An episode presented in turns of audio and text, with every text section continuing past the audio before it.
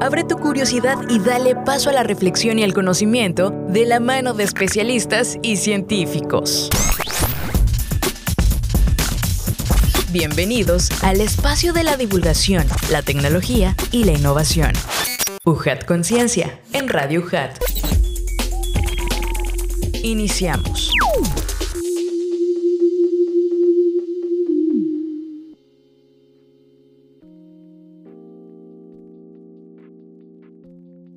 Hola amigos, ¿cómo están? Bienvenidos sean una vez más a este su espacio de ciencia, UJAT Conciencia, transmitido por Radio UJAT y también las plataformas digitales de ciencia y tecnología. Estamos muy contentos de que nos puedan acompañar una vez más en este viaje donde la información es el punto medular y por supuesto en voz de los investigadores tanto de nuestra casa de estudios de la Universidad Juárez Autónoma de Tabasco, pero también de otras latitudes y por qué no también agregar a aquellos agentes que han emigrado a otros lugares también llevando este conocimiento y esta experiencia que brinda esta UJAT, nuestra UJAT, para aportar eh, más, más conocimientos, más visiones en virtud de la ciencia. Estamos transmitiendo desde Radio UJAT en el 96.1 de FM y también en radio.ujat.mx, sin olvidarnos que también estamos haciendo ese programa desde la Secretaría de Investigación, Posgrado y Vinculación en Avenida 27 de Febrero 626 Delegación Centro 2, eh, código postal 86077, aquí en el corazón de Villahermosa, Tabasco. Así que síganos en redes sociales, tenemos muy buen contenido para todos ustedes. Y antes de presentarles a nuestro invitado de lujo, que de verdad es un gustazo que nos pueda acompañar en esta ocasión, vamos a ver esta frase, pero ahorita regresamos amigos, estamos iniciando en Ojad Conciencia.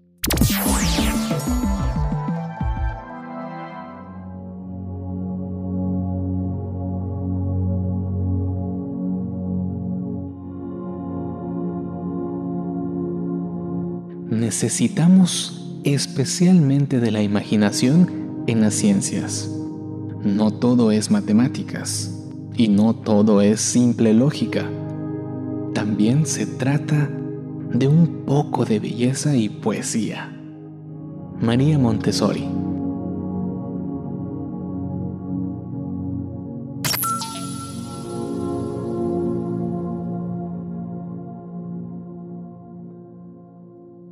Pues amigos, muchísimas gracias por estar con nosotros. Adrián de Dios es mi nombre y como verán también y escucharán, estamos en una dinámica, pues regresando tal vez a cómo iniciamos esta temporada de UJAT Conciencia, haciendo los programas a distancia, pero algo también agregado es que nos acompaña un investigador que es también de nuestra universidad, eh, nacido aquí en Lojat y que ahora se encuentra radicando en Estados Unidos realizando estudios de investigación. Y es por ello que nos llena de muchísimo gusto que nos acompañe el, man, el maestro Manuel Santiago Plata.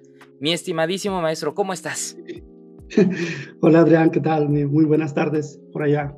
Todo bien, todo bien aquí. Muchas gracias por la invitación. No, hombre, gracias a ti por aceptar y también permitirnos compartir lo que estás haciendo desde ya hace algún ratito para, pues, conocer una especie muy interesante, un animalito que es algo característico de nuestras zonas costeras. Y antes de platicar contigo, vamos a conocer un poco de tu trayectoria. Manuel Santiago es ecólogo por la Universidad Juárez Autónoma de Tabasco y Master of Science en Manejo y Conservación de Bosques Tropicales y Biodiversidad en el Centro Agronómico Tropical de Investigación y Enseñanza de eso de Costa Rica.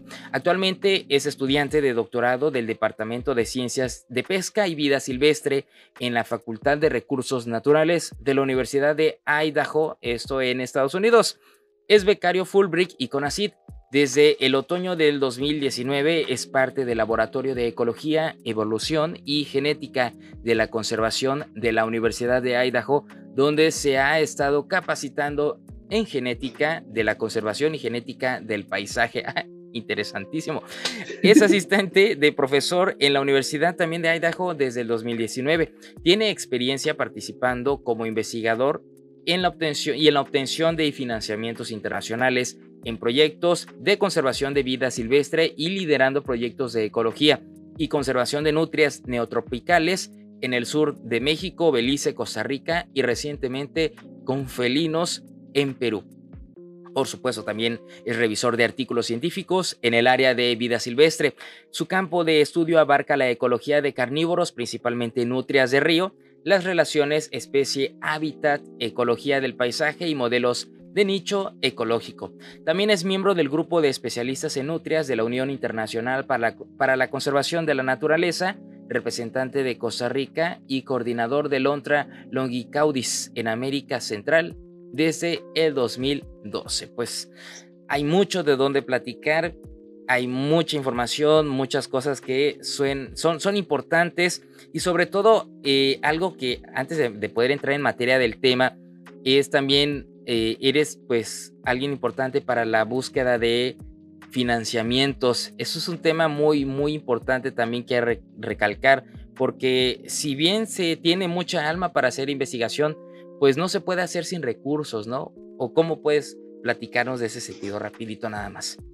Sí, sí, tienes razón. Este, podemos ser eh, muy apasionados, tener muchas, muchas ganas de hacer investigación, pero si no tenemos financiamiento, es eh, prácticamente imposible. Entonces, hay que comenzar a, en mi caso, cuando vine para acá, comencé a hablar con mi asesora y con ella comenzamos a, a buscar como las organizaciones que fueran acordes a mi proyecto de investigación, porque aunque hay muchas organizaciones a nivel mundial que, que te pueden financiar tu proyecto, no todas eh, pueden cumplir con los o mm, coinciden con los objetivos de tu proyecto. Entonces, es importante que también este, los objetivos de tu proyecto coincidan con los objetivos de la organización que, que pretende financiar tu proyecto. Entonces hay que ser muy claros y concisos, ¿no? Por eso tal vez los títulos son tan extensos cada vez, ¿no?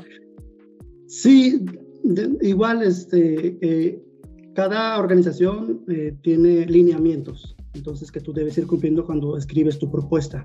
Y, eh, puede ser una propuesta en inglés o puede ser la propuesta en español, dependiendo donde quieras someter tu, tu, tu, propuesta. Y uno va revisando los lineamientos y uno va, se va dando cuenta si nuestro proyecto de investigación, si nuestros objetivos de investigación realmente van acorde a esa organización, porque tampoco es este, como recomendable eh, invertir o, eh, sí, como eh, gastar el tiempo en una organización que sabes que no te va a financiar, porque tu proyecto de investigación no va acorde a sus objetivos de financiamiento. Por supuesto. que está pendiente de todo eso. Sí, y bueno, eso también requiere unos añitos de experiencia, ¿no?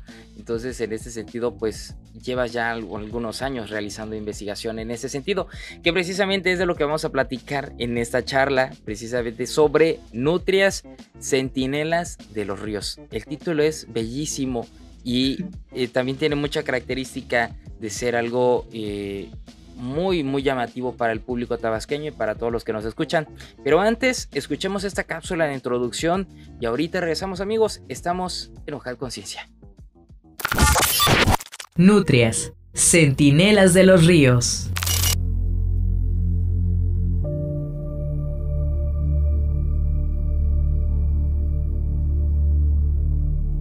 La nutria neotropical, Lontra longicaudis, también conocida como perro de agua, es un animal de tamaño mediano. Presenta un cuerpo largo y delgado con forma cilíndrica. Sus extremidades son cortas, robustas y con membranas interdigitales entre los dedos de manos y pies, lo que le facilitan la natación. Su pelaje es suave y fino, compuesto por dos capas de pelos. La primera formada por pelos largos y la segunda por pelos cortos y suaves que protegen la piel del agua cuando se sumergen. Su coloración dorsal es café oscuro. El vientre es de color pardo grisáceo, desde el labio superior hasta el vientre. Tiene un color blanco crema uniforme. La especie presenta dimorfismo sexual, siendo los machos entre 20 y 25% más grandes que las hembras.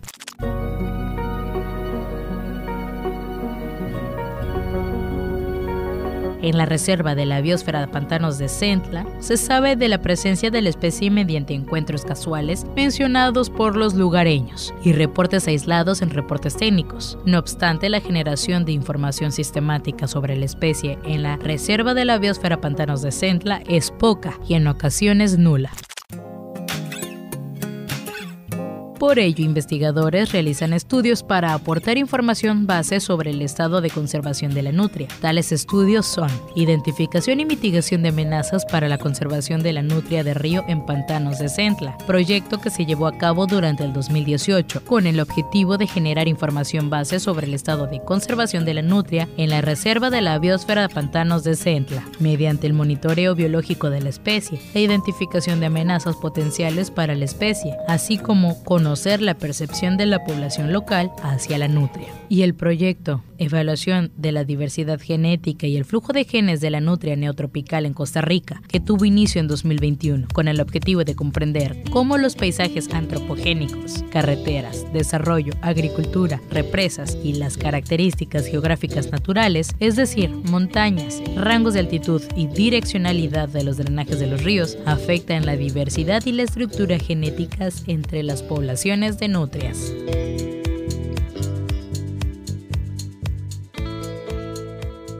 Amigos, muchas gracias por continuar con nosotros. Estamos en UJAT Conciencia. Muchísimas gracias por estar con nosotros en esta transmisión especial conectados con un investigador que está haciendo muchísimas cosas en relación a las nutrias centinelas de los ríos. Y precisamente ese es el título de esta emisión y platicamos con el maestro Manuel Santiago Plata quien es investigador de la Universidad de Idaho.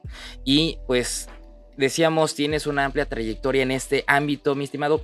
Platícanos, ¿no? Pues de dónde surge pues ese, ese ímpetu, esas ganas por realizar investigación sobre esta, este animalito, esta especie que es muy, muy emblemática. Adelante.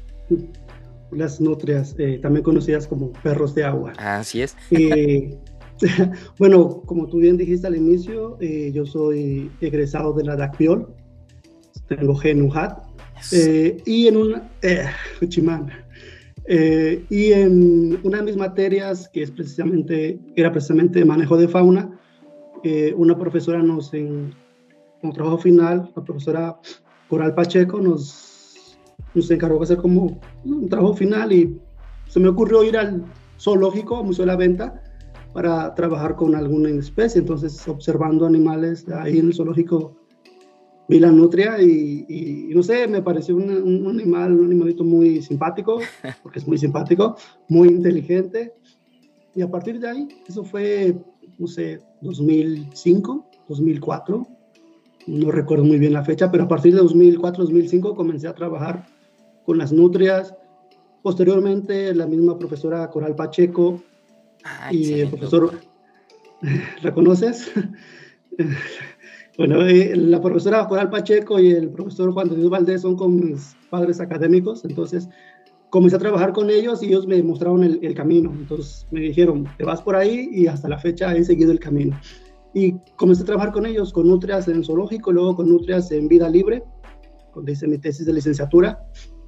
Igual ellos fueron mis asesores, entonces, pues a partir de ahí comencé a trabajar con nutrias y hasta la fecha, ya bastantito tiempo. Sí, sí, sí. Eh, fíjate, algo también curioso y es como eh, a raíz de esta visita decidiste investigar una especie, ¿no? Aprovechando que, ¿por qué se estudia solo? Los, los biólogos deciden tal vez estudiar solo una especie. ¿Hay algún factor denominador? Pues, ¿Pudieran estudiar más? Sí, generalmente eh, en el ámbito de la biología, de la ecología, es, muy extenso. Entonces, durante la carrera, en mi caso, en ecología, aprendimos muchos métodos eh, para evaluar los ecosistemas terrestres, los ecosistemas acuáticos, eh, los bosques y cosas por ese estilo. Entonces, generalmente el biólogo y el ecólogo, y el ecólogo mm. o lo que se dedican a la investigación, tienen como una especie focal en la cual basan toda eh, su investigación. Entonces, de ahí surge, en mi caso, el tener como a nutria como una especie focal para eh, hacer estudios de uso de hábitat, de distribución, que al final de cuentas todos son, son, son metodologías o son enfoques de investigación que también se pueden aplicar a otras especies, pero generalmente uno eh, tiene como su especie focal. Por ejemplo, no sé si conozcas al doctor León David, también trabaja en Daviol. Ah, él, trabaja con él trabaja con manatís, entonces eh, su especie focal es el, manatí y hace muchos estudios sobre el manatí. Además de que todas las especies eh, cumplen una función dentro del ecosistema. Entonces, estudiando una especie podemos saber si el ecosistema está cambiando, eh, no sé, por causas externas, como causas del hombre, por así decirlo. Antrópicas, ¿no? antrópicas, es, antropogénicas, antropogénicas, exactamente. Ah, ahí voy, ahí voy aprendiendo ya con... sí, sí, exactamente. Y, hablando de este sentido, la función del ecosistema, eh, decíamos, la nutria es la especie que estudias, el animalito que estudias. Sí. Eh, escogí el término, el título nutrias, centinelas de los ríos, porque las nutrias en realidad son como centinelas, son como guardianes de los ríos, las podemos considerar embajadoras de los ríos igual, porque sirven como un termómetro, las nutrias sirven como un termómetro para conocer eh, el ecosistema acuático, debido a sus, eh, ¿cómo se puede decir? Debido a la dieta de la nutria, podemos conocer cómo se encuentra el ecosistema acuático, porque la nutria se alimenta pues debido a las adaptaciones que tiene, se alimenta de peces principalmente y de crustáceos, ¿no? Y, de ahí va como seleccionando otros, este, otros organismos, a veces se alimentan de aves acuáticas, de aves que están ahí cerca del agua, como los cormoranes que se meten a bucear, en algún momento la nutria anda buceando, buscando peces, se encuentra un cormorán y por ahí ya tiene para el postre.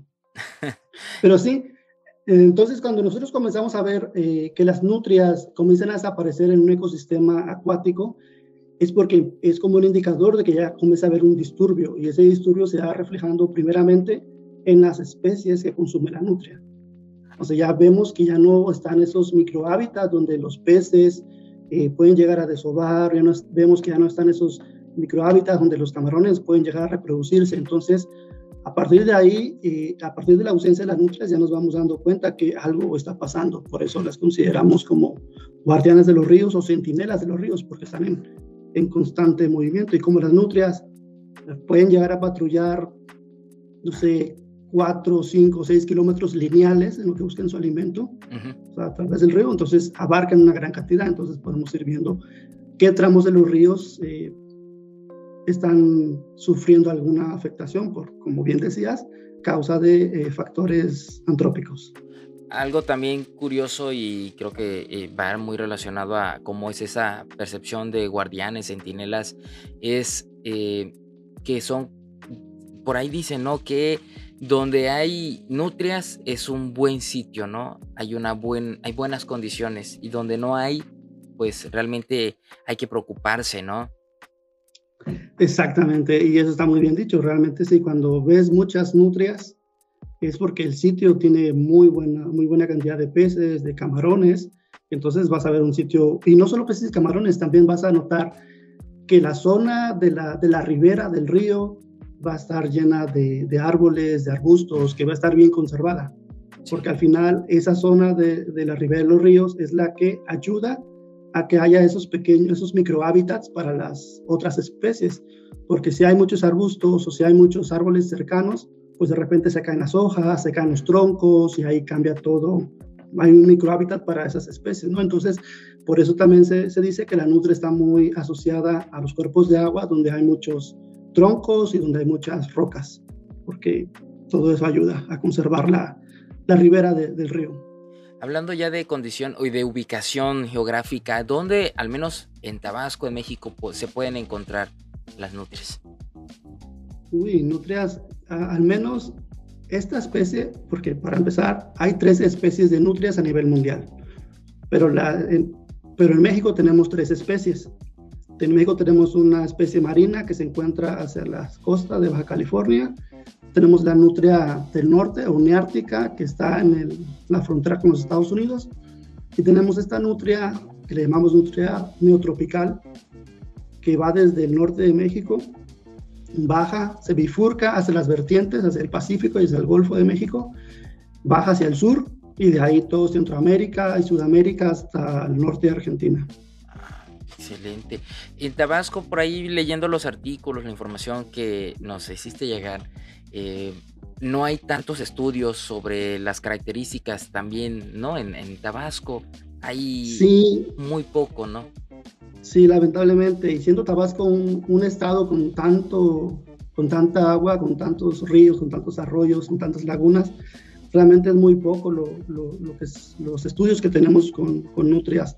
Eh, tenemos estudios con otros animalitos y donde de repente reportan a la nutria, ¿no? Se trabajó con el manatí y en un, en un párrafo dicen y se vieron nutrias. O se trabajó cerca del río y en otro párrafo se vieron nutrias. Sí. Pero no, realmente son muy pocos. Cuando yo hice la tesis de licenciatura, por allá del 2006-2007, apenas. apenas, exactamente, apenas, este, había solamente una tesis en Adagliol con nutrias que se había hecho en Macuspana, si no mal recuerdo, de unos profesores que me dio clases. Entonces, me basé, digamos que esa fue como mi, mi unos primeros acercamientos con nutrias, con estudios de nutrias en Tabasco. Después de, la, de mi tesis, eh, sé que hay un estudiante que ya terminó en el 2017, que también hizo una tesis con nutrias. Uno de sus asesores fue uno de mis compañeros de la universidad, el profesor Elías Gordillo. Él, él, él, asesoró a una de sus estudiantes para trabajar con nutrias igual. Entonces, creo que solamente tres tesis con nutrias hay en Tabasco sí estoy bien informado. Sí. y de artículos creo que no. Es poco, ¿no? Al fin de cuentas. Es poco, sí, realmente es muy poco. Lo que, lo que más tenemos son como este, anécdotas. Ah, o sea, tenemos muchas anécdotas. Sí, de que mi tío tenía esto, que vi una nutria, pero son, son anécdotas, o sea, no, no, no es como un trabajo sistemático donde pues el estudiante o el investigador haya plasmado los resultados, simplemente son anécdotas. Pero sirve muchísimo, ¿no? Claro, claro, las anécdotas sirven mucho y sobre todo cuando trabajas con, en las comunidades, como trabajé. No, no, no, eso puedes pasar horas ahí sentado con el cafecito y la galletita ahí y las personas te van a platicar infinidad. Sí, sí. Qué interesante, porque además eso eh, nos habla de que hay una interacción, ¿no? ¿Qué interacción se tiene o, has podido constatar que se tiene de las nutrias humanos y viceversa? Sí, sí, uy, sí. Eh, como te comentaba, en el 2018 eh, hicimos, llevamos a cabo un proyecto eh, en colaboración con el Centro del Cambio Global y la DACBIOL. Y este, estuvimos trabajando en Pantanos de Centla, precisamente en varias comunidades de Pantanos de Centla. Y uno de los trabajos era como recabar toda la información que tenía la gente sobre las nutrias, cuál era la percepción de las personas hacia las nutrias y, tuvimos información muy, muy valiosa. imagínate que nos platicaron hasta que hace un par de años comían a la nutria. Exactamente, imagínate. ¿Qué le has dicho a la nutria, no? Exactamente. Entonces, que, últimamente ya, ya no, pero te, te, comentaban todos que, sabían, eh, tenían como mascotas o cosas así. Entonces, eso nos, nos dio o nos ayudó a, a generar como eh, pequeños eh, cursos de educación ambiental en las escuelas y en diferentes comunidades para igual ayudar a que eh, la gente cambiara como la percepción que tenía hacia las nutrias, porque unos sí las veían muy bonitas y otros las veían tan bonitas que las querían como mascotas. Entonces, aparte. sí. Pero ya tengo cinco perritos y no son Oye, con esto nos vamos a una pequeña pausa porque hablamos de esta relación, pero que también se pueden convertir en amenaza, ¿no? Que es algo también interesante que abordan ustedes en esos estudios. Ahorita regresamos amigos, estamos en UJAD Conciencia. Chispas científicas. Experiencias de intervención e investigación sobre responsabilidad social universitaria la Universidad Juárez Autónoma de Tabasco, a través del quehacer académico y científico que realizan sus profesores y estudiantes, han impulsado y desarrollado importantes acciones, de los cuales se materializan algunos en esta obra denominada Experiencias de Intervención e Investigación sobre Responsabilidad Social Universitaria. La obra en cuestión reúne también el trabajo de académicas de la Universidad Autónoma del Estado de Hidalgo y que en conjunto integran actuaciones exitosas exitosas de tipo didácticas, pedagógicas y científicas con grupos vulnerables. El libro integra a lo largo de sus dos primeros capítulos el resultado de la intervención didáctica pedagógica del modelo La clase mágica y del programa Somos DAEA, Somos Responsabilidad Social. Compila a su vez con sus cinco capítulos restantes los aportes de trabajos investigaciones de las cuales se distinguen las siguientes temáticas. La visión de la RSU desde sus actores, estudiantes, egresados. El papel de los medios audiovisuales para la promoción de la educación inclusiva. La identidad cultural y el actuar de la universidad con mujeres nahuas.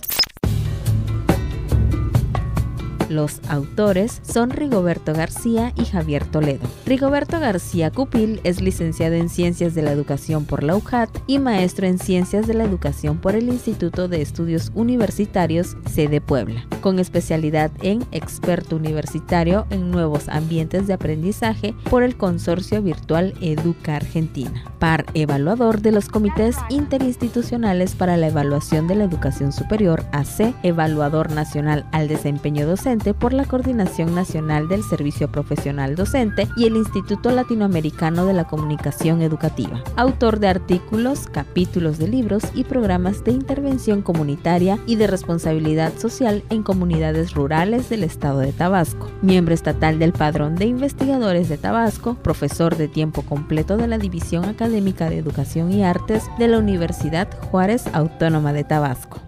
Javier Toledo García es licenciado en idiomas con maestría en docencia por la UJAT y doctor en educación por la Universidad Anáhuac Mayap, Mérida, Yucatán. Realizó una estancia académica como asesor pedagógico en la Universidad Stenhol Grenoble 3, Francia. Ha tomado diplomados, cursos y talleres relacionados con temáticas de responsabilidad social, pedagogía y disciplinares. Es miembro del Sistema Estatal de Investigadores e integrante del Cuerpo Académico de Organización Universitaria e integrante del Cuerpo Académico de Organización Universidad y Responsabilidad Social de la DAEA. Además, es docente con perfil PRODEP y actualmente profesor e investigador de la DAEA. Si quieres leer este y otros libros más de diferentes áreas de conocimiento, te invitamos a visitar nuestro catálogo de publicaciones científicas, disponible sin ningún costo en la página www.pcientificas.head.mx y también disponible sin costo a través de la Red Iberoamericana de Innovación y Conocimiento Científico, REDIV.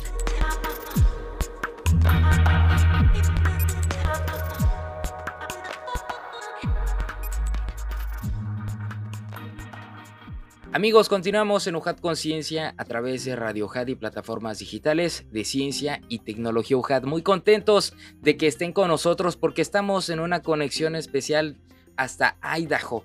Y eso también es muy, muy bonito, muy padre porque eh, pues hay estudiantes cuchimanes que están en otras partes del mundo y que están eh, enorgulleciendo a nuestro estado, a nuestro país sobre todo a Lojat. Y en ese sentido nos acompaña el maestro Manuel Santiago Plata, quien es investigador de la Universidad de Idaho y estamos platicando sobre nutrias centinelas de los ríos y pues eh, nos quedábamos con algo muy interesante que son las amenazas a las cuales están expuestas estos, estos animalitos, ¿no? Y hay muchas amenazas, ¿no, mi? Uy, sí, demasiadas para nuestra mala fortuna, para mala fortuna de las nutrias. Eh, una es la contaminación directa hacia los ríos. Pues, ya sabes que hay muchas personitas que, que ven el río y no, no se guardan su, su, basurita en la bolsa para llegar a casita, no. Ven el río y tiran la basurita al río. O igual este, muchas industrias eh, en la actualidad hacen esos desagües hacia el río, eso también afecta al río, la contaminan, contaminan los ríos, o puedes ver este, que muchas personas eh, meten todo su ganado al río y el ganado pisotea, pisotea y hace sus necesidades en el río, y entonces toda esa, esa suciedad del, del, ganado se revuelve con el río.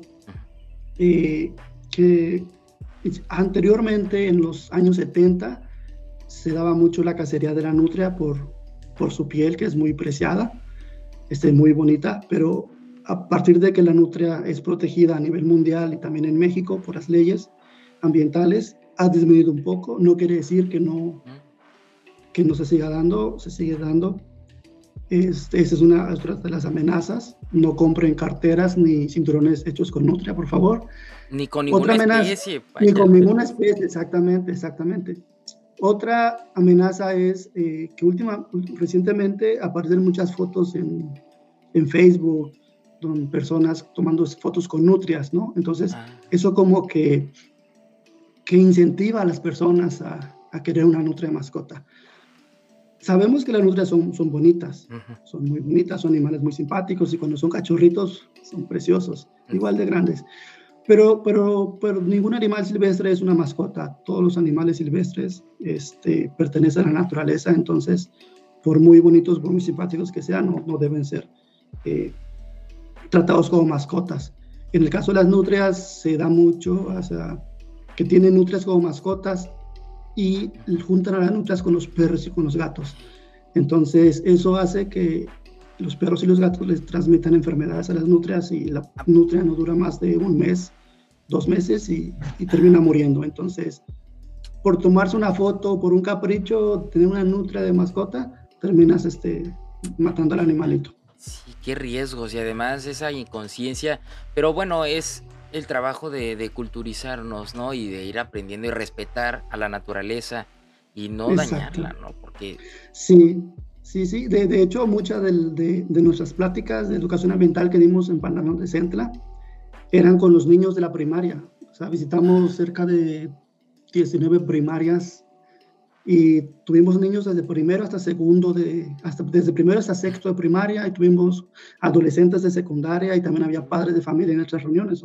Estuvimos viajando por toda la reserva para dar estas pláticas con los niños, y hacíamos pláticas, les preguntábamos sobre las nutrias, les preguntábamos sus historias, y obviamente hacíamos este, hincapié en que las nutrias no eran eh, mascotas. Entonces, ya cuando decíamos eso, la eh, había un niño que decía, uy, si mi tío tenía una, como una nutria mascota, pero verdad que eso estaba mal, porque la nutria pertenece a la naturaleza. Entonces los mismos niños iban dando cuenta, entonces a través de los niños y los, los adolescentes tratábamos de llegar a, los padres, ¿no? Y, fue una experiencia muy bonita trabajar con los niños. Uh, me imagino, y sobre todo recibir esa, ese cariño también de verlos, digo, porque al fin de cuentas llegan tal vez como científicos, ¿no? La intención es llegar, transmitirles, pero que los reciban así, creo.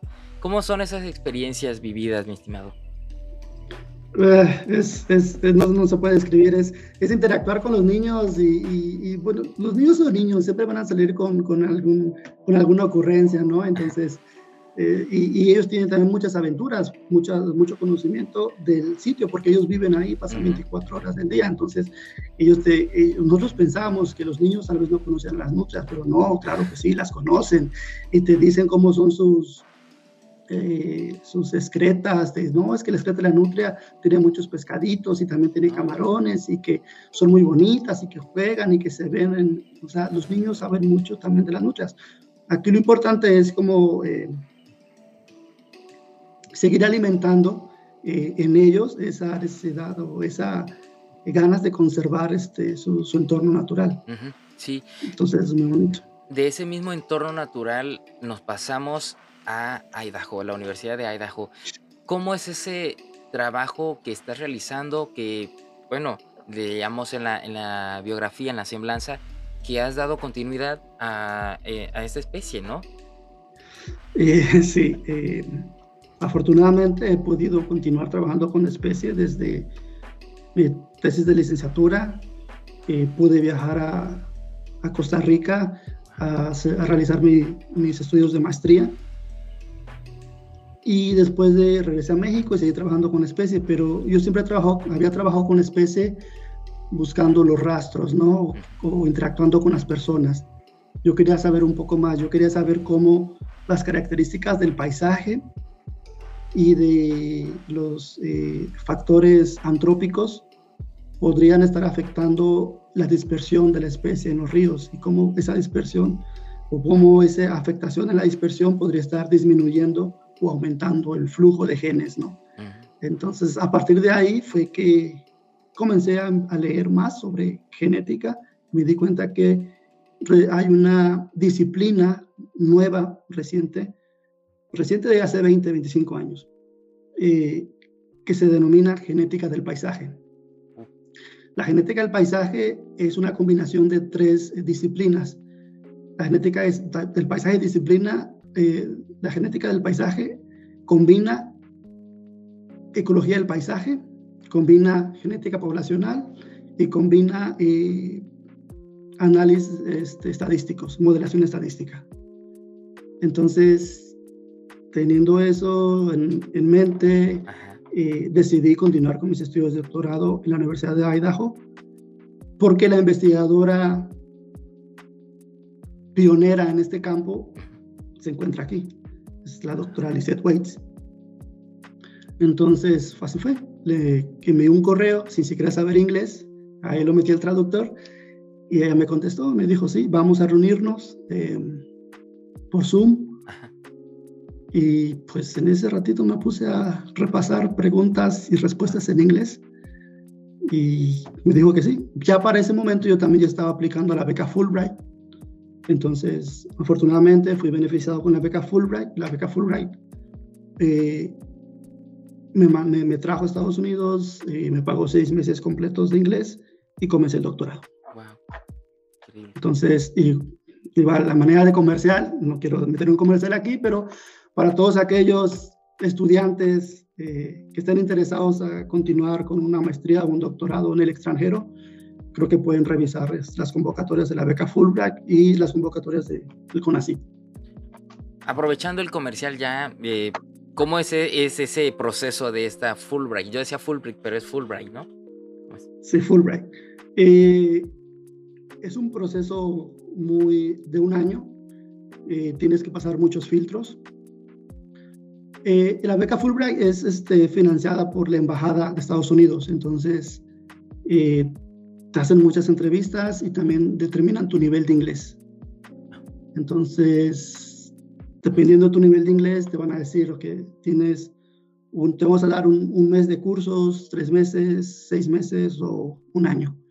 Entonces es una beca que es muy reconocida a nivel mundial, o sea, por la beca Fulbright, y capta estudiantes de diferentes partes del mundo y los concentra en Estados Unidos, los coloca en las mejores universidades. Y para el caso de México, en la mayoría de las becas siempre se, se ganan en el centro y en el norte del país hacia el sur del país. Eh, no estamos muy informados sobre esta beca, entonces son muy, muy, muy pocos los estudiantes que logramos captar una, una beca Fulbright del sur del país. Pero bueno, afortunadamente se dio. Ah, pues nos permites compartir contigo la emoción, la felicidad, ¿no? De que estés allá eh, haciendo estudios de algo que te apasiona, te encanta y que eh, hablando del estudio, Cuéntanos eh, qué resultados has obtenido, dónde estás haciendo estas investigaciones actualmente. Claro, eh, bueno, una vez que llegué a la universidad comencé a planear todo mi proyecto y como bien, bien dijiste, em, soy representante para Londra Longicaudis para Centroamérica o coordinador para Centroamérica. Entonces, eh, parte de mi, de mi, ¿cómo se puede decir? De mi plan de mi plan. ¿Del proyecto? ¿Del cronograma? Sí. Sí, parte de mi, proyecto es en Costa Rica, pero también tengo eh, eh, establecido muestreos en Belice, en Guatemala, este, pero principalmente en Costa Rica. Entonces, el objetivo es el que te decía, queremos determinar cómo los factores geográficos y las eh, que son montañas, eh, ríos y los factores antrópicos como son carreteras y, y, modificación de ríos pueden influir en la dispersión de la, de la nutria. Para eso estamos colectando excretas, pero no colectamos toda la excreta. Lo que hacemos es, eh, en unos pequeños tubos, tenemos una solución salina y lo que hacemos es colectar una pequeña cantidad de excreta dentro de este pequeño tubo. Y aparte tenemos otro tubo que tiene otro tipo de solución, también es para un, un conservante y lo que hacemos es con un hisopo este, pasarlo suavemente por fuera de la excreta y guardar el hisopo en ese, en ese tubo. Entonces, ¿qué queremos con esto? A partir de nuestro objetivo principal, que es conocer si hay flujo genético o no en los ríos de Costa Rica, también queremos saber cuál es el mejor eh, protocolo de colecta. Porque aunque hay otros estudios que se han realizado en México y en Sudamérica, eh, la amplificación de ADN con esos protocolos no ha sido tan alta. Entonces, parte de los objetivos también es estandarizar una metodología que nos permita trabajar a lo largo de la distribución de la especie y ya definir como que esta metodología consideramos que podría ser la, la, la, que mejores resultados nos podría dar con esta especie. Principalmente porque en los trópicos las altas temperaturas, la alta intensidad de lluvias que hay, la humedad tan alta que se tiene, hace que la excreta se vaya este, secando o desbaratando muy rápido y hace que el ADN se degrade con mayor facilidad. Entonces, también por eso es que hacemos este, este, este primer este, objetivo dentro de nuestro estudio. Entonces, es esto, ver cuál es el mejor método. Y ya más adelante, pues ya una vez que logremos amplificar el ADN, pues ya vamos a incluir todas estas variables que incluyen este, las características, características del paisaje y las características eh, antrópicas. Generalmente con la especie lo que se hace es colectar la excreta y ponerla en, esos tubos a, que tienen una, generalmente una solución salina para preservarla.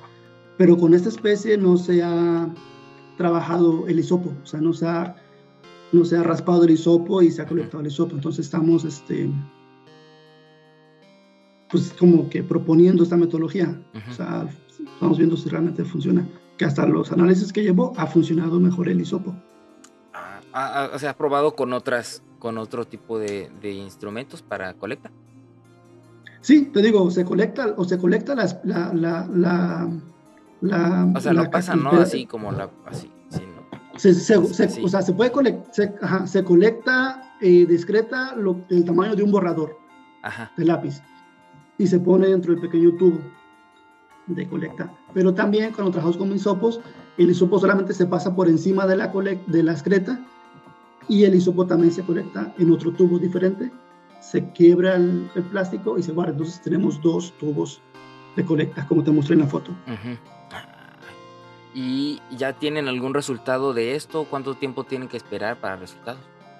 Sí, ya estoy, de hecho, parte del primer capítulo de, de, doctorado sobre esto. Estamos eh, comparando los protocolos de colecta y amplificación usando esas dos metodologías y hasta el momento el, el uso del hisopo es el que mejores resultados nos ha arrojado. Entonces, continuamos haciendo más estudios, pero consideramos que usando el hisopo como técnica de colecta, eh, que es el, el, que mejor este, resultados te puede dar cuando quieres trabajar con estudios de ADN con métodos no invasivos, porque tenemos que recordar que tenemos métodos invasivos y métodos no invasivos. El método invasivo es voy y capturo el animal. El método no invasivo es voy y colecto aquello que el animal deja detrás, un rastro, un pelo, eh, una excreta. Sí, y que se reduzca, evitar lo menos posible el impacto ecológico, ¿no? Sería. El, el, el, impacto, sí, sobre todo el estrés hacia el animal. Mm, ah, bueno, sí. Sí, porque imagina que si queremos eh, capturar al animal para obtener una muestra, tenemos que, o sea, tenemos que ir, hacer todo un proceso, capturar el animal, ya sea sangre, pelo, saliva, lo que quieras eh, obtener del animal, pero tienes que manipular al animal. Sí. Entonces el animal se estresa. Y al igual, al igual que una persona cuando llega alguien que te abraza o que te sostiene sin autorización y sin que lo conozcas, ¿qué vas a hacer? Te vas a defender. Claro. Y vas a tirar mordidas y, puñetazos y todo con tal de zafarte. Lo mismo ocurre con un animal. Un animal va a tratar de defenderse, de zafarse. Si el, anima, si el animal tiene suficiente fuerza, tiene suficiente tamaño, puede llegar a lastimar al, al biólogo, al ecólogo que lo está sosteniendo. Sí. pero, otras también, si el animal es muy pequeño, puede ser que el animal por estrés pueda fallecer. Entonces ahí tenemos esas dos, ¿no? O sea, es, es, el riesgo de colectar o manipular a un animal. Por eso tratamos de desarrollar métodos de colecta no invasivos para obtener ADN. Entonces, unas son las excretas. Sí, pues ahí se va todo, ¿no? ¿Cómo es el proceso digestivo genético, ¿no? Que nos dices. Este mismo modelo, es, eh, metodología, perdón, puede ser replicable para estudiar otras, otras especies también. Claro, claro. De hecho, eh, se usa mucho con felinos. Pues, en el caso de los felinos son animales que se mueven mucho y son difíciles de ver. Entonces los felinos dejan igual sus, sus, excretas. Muchos de ellos hacen letrinas, al igual que las nutrias. Entonces uno puede colectar las excretas y obtener información de ADN. Recientemente, recientemente lo que se hace es también, se colecta la excreta y podemos, mediante el ADN, saber qué es lo que come el animal. Entonces, eh, trabajando con ADN se puede eh, saber mucho. Podemos ver si las excretas, si por ejemplo yo tengo cerca de 300 excretas, yo puedo, yo, yo puedo saber de esas 300 excretas cuántos individuos tengo. Y yo puedo saber de esas, esos individuos, de esos individuos, cuántos son machos y cuántos son hembras. Entonces podemos llegar a ese nivel. ¿Y cómo tal vez cómo saber que son de distinta, de distintos individuos? Porque pueden ser muy similares, ¿no? Sí, porque al igual que, que los humanos, los animales tenemos nuestras, nuestras, nuestras marcas genéticas, nuestros genotipos. Ah, nuestras marcas de... Entonces, cuando hacemos estos análisis, este, usamos diferentes software, diferentes programas que nos, nos ayudan a identificar, ok, esta muestra en particular tiene un genotipo diferente a esta otra. Entonces, mediante eso podemos identificar este, que es un individuo diferente. O esta muestra muy parecida a esta otra y también podemos identificar la relación que hay entre, entre los individuos de una, de una población. Podemos decir, yo estoy trabajando en un río de cerca de, no sé, 70 kilómetros recorriendo el río, colectando muestras, entonces me interesa saber cuántos machos y cuántas hembras hay en este río. Y de estos machos y de estas hembras, también me interesa saber cuál, de, cuál, eh, cuál es la relación entre ellos. ¿Sí? Entonces, todo, todo, todo esto se puede hacer. Y más adelante, igual, con todas esas excretas, saber, ok, tengo excretas en la temporada de secas, tengo excretas en la temporada de lluvias y tengo excretas en la temporada de nortes. Puedo saber, igual hasta a nivel de individuos, la dieta también de estos, estos individuos. Okay. Mediante ADN también se puede saber. Es, es una, es, le llamamos metabar coding. Lo que hace es como un código de barras.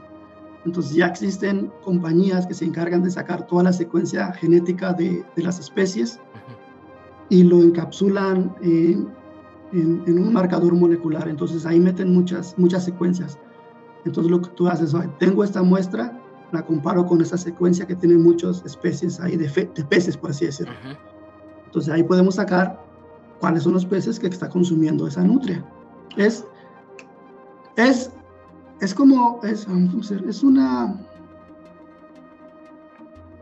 es algo, no sé cómo explicarlo, es, es muy amplio. Es no, es, es, es, es un campo muy amplio. O sea, es un campo muy amplio. Eh, cuando entras, comienzas a hacer los estudios o todo lo que puedes hacer con estudios genéticos, te quedas así de wow. Es, y en mi caso, yo no soy, yo no soy genetista, yo soy, yo soy ecólogo. Yo tengo una formación de ecólogo. Sí. Entonces, cuando tomo mi, mi, mi formación de ecólogo y, y la uso con la información que aprendí sobre genética de poblaciones, o sea, se me abre un mundo de un abanico de, de, oportunidades o de cosas que puede hacer con la vida silvestre. Entonces es, wow, es, es, no sé, es, me emociono demasiado. Sí, ya, ya vi, tienes una gran emoción y me emociona a mí también, man. Es, es, es, que realmente es, se puede hacer mucho, entonces por eso estoy muy, estoy muy metido en esto de genética del paisaje y de, todo lo que es genética y la conservación, porque englobamos genética del paisaje, genética de poblaciones.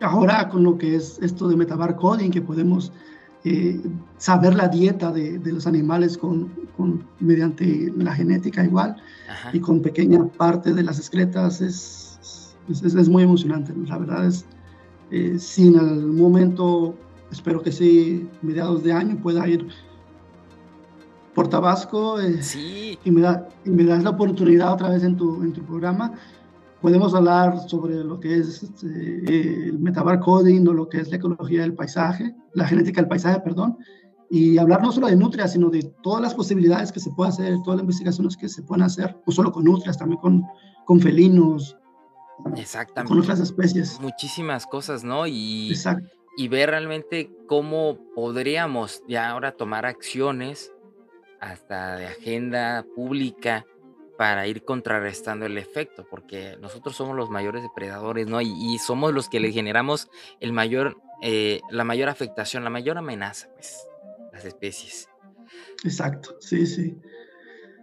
Manu, pues, pues, Digo, me podría quedar toda la, tarde aquí platicando, pero sí, hay, hay, que cortar el programa y no sé, este, igual a, los, a las personas que nos, que nos escuchan o que nos ven, eh, si de repente tienen alguna inquietud, no sé si, Adelante. tú vas a compartir, si van a compartir el, correo en, en, algún espacio, yo con, mucho gusto les, yo con mucho gusto les, respondo.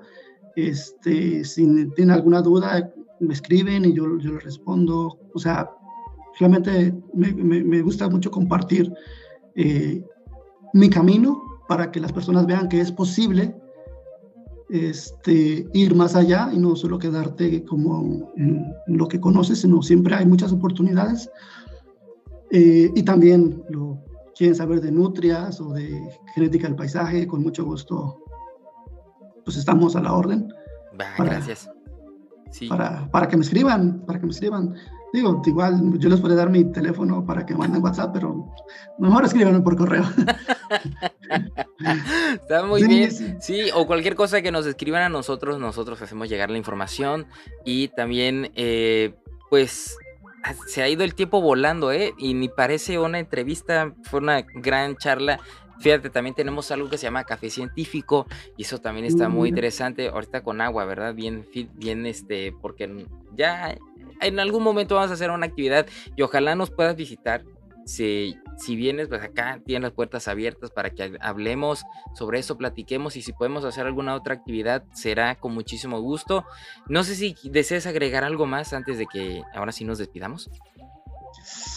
Uy, no sé, no sé qué más que podrá decir. Eh, muchas gracias por la invitación. Y bueno, esperamos visitarlos o visitar Tabasco este año y poder tener un café científico.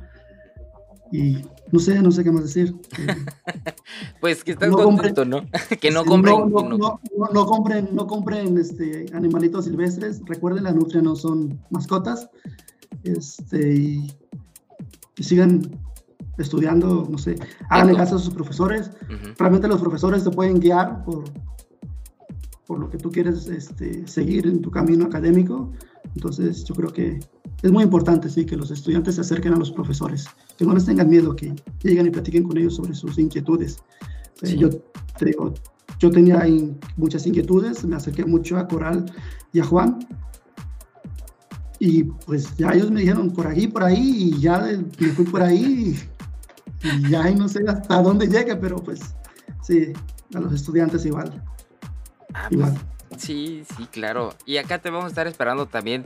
Y bueno, Manu, muchísimas gracias por compartirnos esta información y sobre todo también pues esta pasión, le decía desde un inicio, ¿no? Que te ha llevado lejos y ojalá también inspires a que los estudiantes busquen y persigan sus sueños, ya sea en investigación, académicamente, en lo laboral, en lo que sea, ¿no? Pero que vayamos modificando pues esta genética que al fin de cuentas también vamos ese, ese gen que tenemos lo vayamos llevando a, otras partes. Manu pues muchas gracias. Y auditorio pues les recuerdo el nombre de, de nuestro invitado. Por cierto es el próximo doctor Manuel Santiago Plata, quien es investigador de la Universidad de Idaho, originario de Tabasco y en el mundo qué gusto. Así que muchas gracias porque estuvimos platicando sobre nutrias, centinelas de los ríos y muchísimas cosas más que nos encantan. Y de parte de todo el equipo de producción de la UJAT, a través de la Secretaría de Investigación, Posgrado y Vinculación y la Dirección de Difusión y Divulgación Científica y Tecnológica, les agradecemos una vez más por habernos acompañado, sintonizado y compartido ese contenido de UJAT Conciencia. Mi nombre es Adrián de Dios y recuerden, legado UJAT, estudio en la duda, acción en la fe. Esto fue una producción de la Secretaría de Investigación, Posgrado y Vinculación, con la Dirección de Comunicación y Relaciones Públicas y Radio UJAT de la Universidad Juárez Autónoma de Tabasco. Los esperamos en la siguiente emisión de UJAT Conciencia.